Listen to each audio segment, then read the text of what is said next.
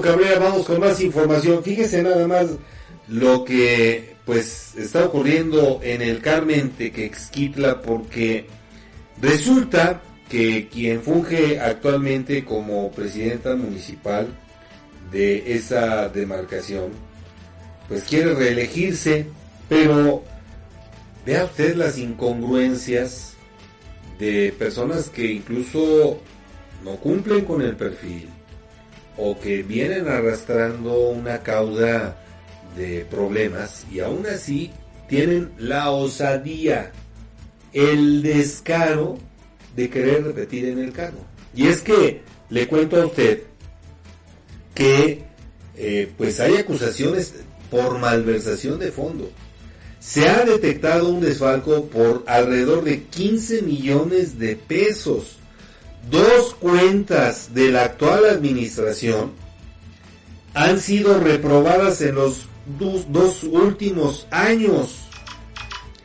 Pues así nada más es que pretenden continuar pues considerándose como benefactores de vivir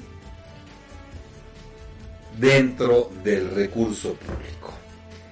Resulta que el ayuntamiento de El Carmen Tequexquitla, pues nada más y nada menos, está bajo el escrutinio de una lupa obviamente muy, muy clara y concreta, ya que en 2021, fíjese, en el 2021,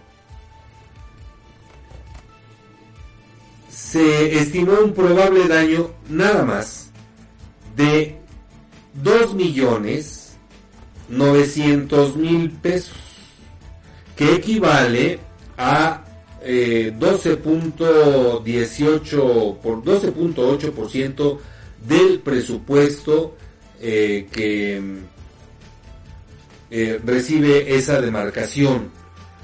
Además, en 2022, el Carmen Tequexquitla que es gobernado por Araceli Martínez, pues resulta que tuvo un daño patrimonial del 17%, es decir, 5 puntos arriba del año que le precedió, 2021, tuvo eh, un probable daño patrimonial por 2.900.000 pesos.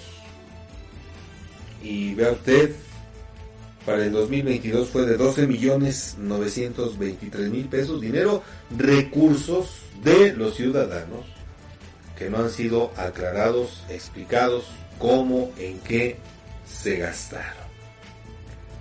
Pues de ese tamaño el descaro, de ese tamaño las mentiras en un gobierno que pues pretende y busca mantenerse otros tres años en el poder allá en Tequesquitla, que por cierto, Tequesquitla es uno de los municipios con mayores índices de pobreza extrema en el estado de Tlaxcala y que bueno, poco se ha hecho. Ah, pero eso sí, la fiesta, el jolgorio, ya sabe usted, el atole con el dedo son las características fundamentales de este gobierno por cierto, un gobierno emanado del el partido Alianza Ciudadana, pues vea usted, nos deja con la boca abierta, con el estupor al máximo, porque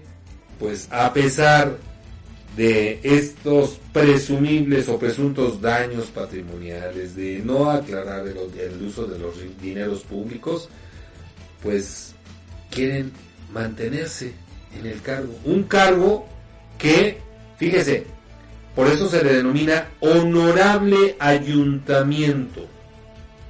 Primero porque es un honor.